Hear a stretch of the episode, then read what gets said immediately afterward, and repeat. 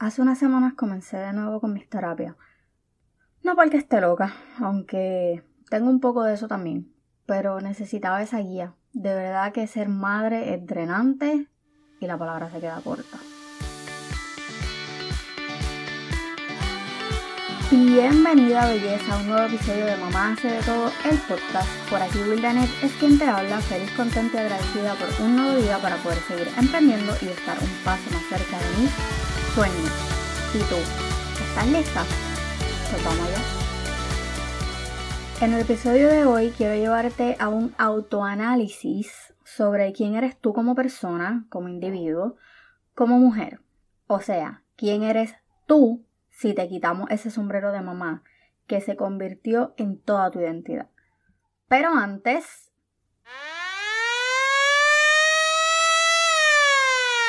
Disclaimer alert. Recuerda que todas las expresiones y opiniones hechas en este podcast son el sentir de esta servidora y no me hago responsable de las changuitas.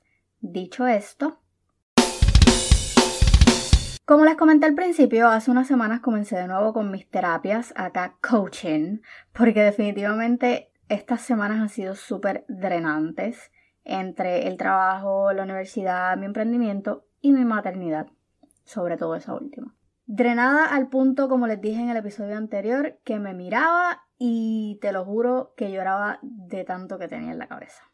La cosa es que cuando tuve esa primera sección, en las preguntas guías que me hizo mi coach, muy buena ella por cierto, pues esas preguntas que se hacen al comienzo de la sección, que me preguntó pues quién era yo, y la primera respuesta fue, soy mamá. Literal lo escupí, sin pensarlo. Ella solo me miró y me dijo que pensara en quién era yo. No tenía una freaking respuesta a esa pregunta. O sea, ¿quién soy? Pues hace 12 años que no sé. Este es el caso de muchas de nosotras que nos aferramos a ese sombrero, pero a dos manos, y se nos olvida que nosotras también necesitamos atención, cuidado, un chin chin de tiempo para nosotras sin sentirnos culpables.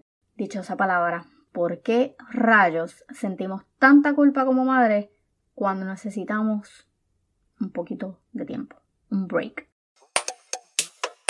Contéstame tú honestamente, ¿quién eres tú? Si te quito ese sombrero de mamá, ¿qué te queda? ¿En qué te conviertes? Vamos a ver.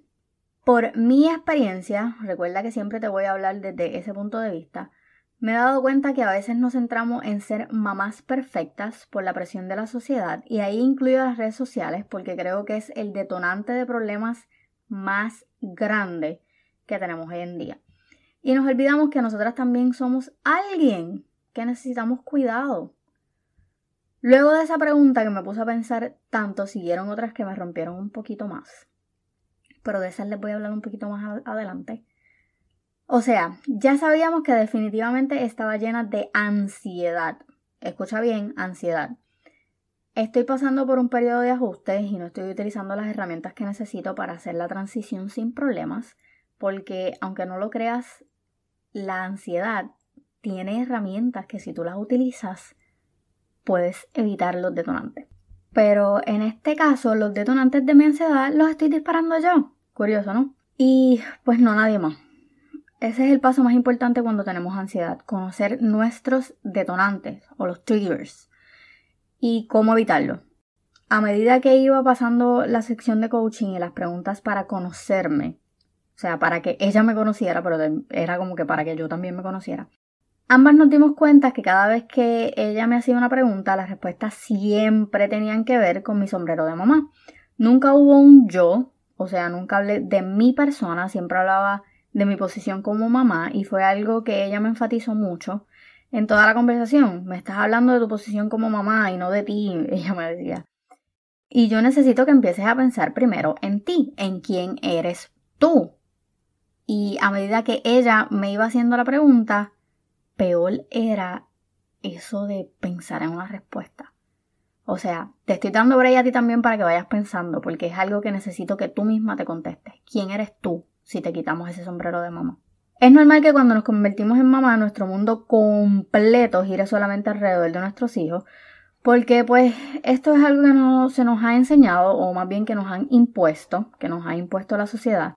que nuestros hijos van primero que todo, por eso es que se los he dicho mil veces ese dichoso dicho. De primero soy madre que mujer, a mí me revienta la salud. Porque la realidad es que tú no puedes ser primero madre que mujer, porque comienzan a pasar cosas como estas que yo les estoy tratando de explicar. Ahora cuando pierdes la identidad, cuando no sabes quién eres tú, cuando no sabes a dónde te estás dirigiendo tú como persona, como ser humano, como individuo, como mujer, es algo que tenemos que empezar a evitar porque entonces cuando nuestros hijos crezcan, porque mi corazón, ellos van a crecer y se van a ir, y cuando eso pase no vas a saber quién eres.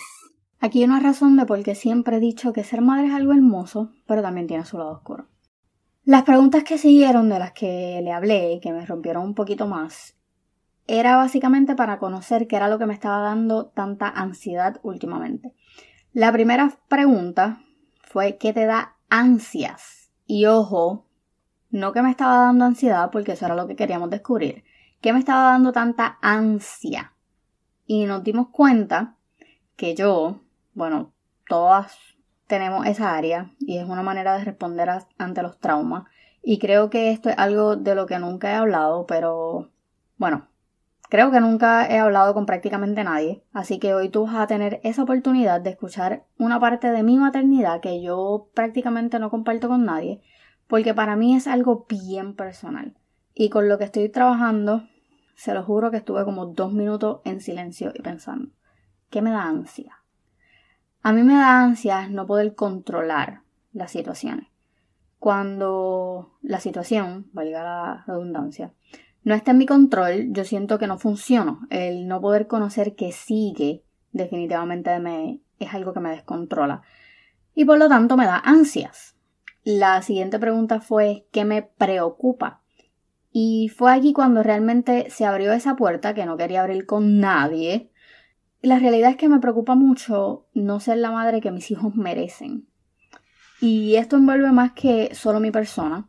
Esto también tiene un sentimiento de culpa por la infección de la perfección, que tan a menudo dejo que me afecte, lo crean o no. La siguiente pregunta fue ¿qué me da miedo? Y lo que me da miedo es no ser una buena madre. O que yo siento que no soy una buena madre. Y es que tengo una pelea con mi maternidad. Y esto es de lo que nunca hablo. Desde que nació mi último hijo tengo una guerra interna con, con mi maternidad porque ese embarazo fue una completa sorpresa a diferencia de, los primeros tres sucedió en un momento donde recién nos habíamos mudado a la Florida. Tres días antes de que nos enteráramos, eh, nos habían dado apartamento. Lloré todo el embarazo y luego que nació el ajuste fue súper difícil. Alani no tenía dos años, Nayeli la acababan de diagnosticar con ADHD y pues Ryan tomó un rol que no le correspondía por ayudarme me dio depresión postparto y me puse increíblemente gorda y depresiva. No me reconocía y por mucho tiempo me aferré a ser madre y me olvidé de todo, inclusive de mí. Esto fue una parte de mi, de mi maternidad que encerré y no conté por miedo a lo que pudieran decir, porque me sentía mala madre, porque no podía tener una conexión verdadera con la maternidad en ese momento, que estaba totalmente fingiendo, porque no quería que nadie dijera que no quería a mis hijos, porque realmente yo muero por ellos, pero me estaba agotando física, mental y emocionalmente, porque culpaba a todos de lo que me estaba pasando, pero a la misma vez no le decía a nadie. Y luego de todos esos sentimientos, solo me enfoqué en ser madre para ocultar todo lo que estaba pasando en mi cabeza. Por adivina qué, todo eso está regresando porque todo termina regresando como los boomerang. Pero esta vez decidí enfrentar mis miedos y darme la oportunidad de sanar y entender lo que estoy sintiendo.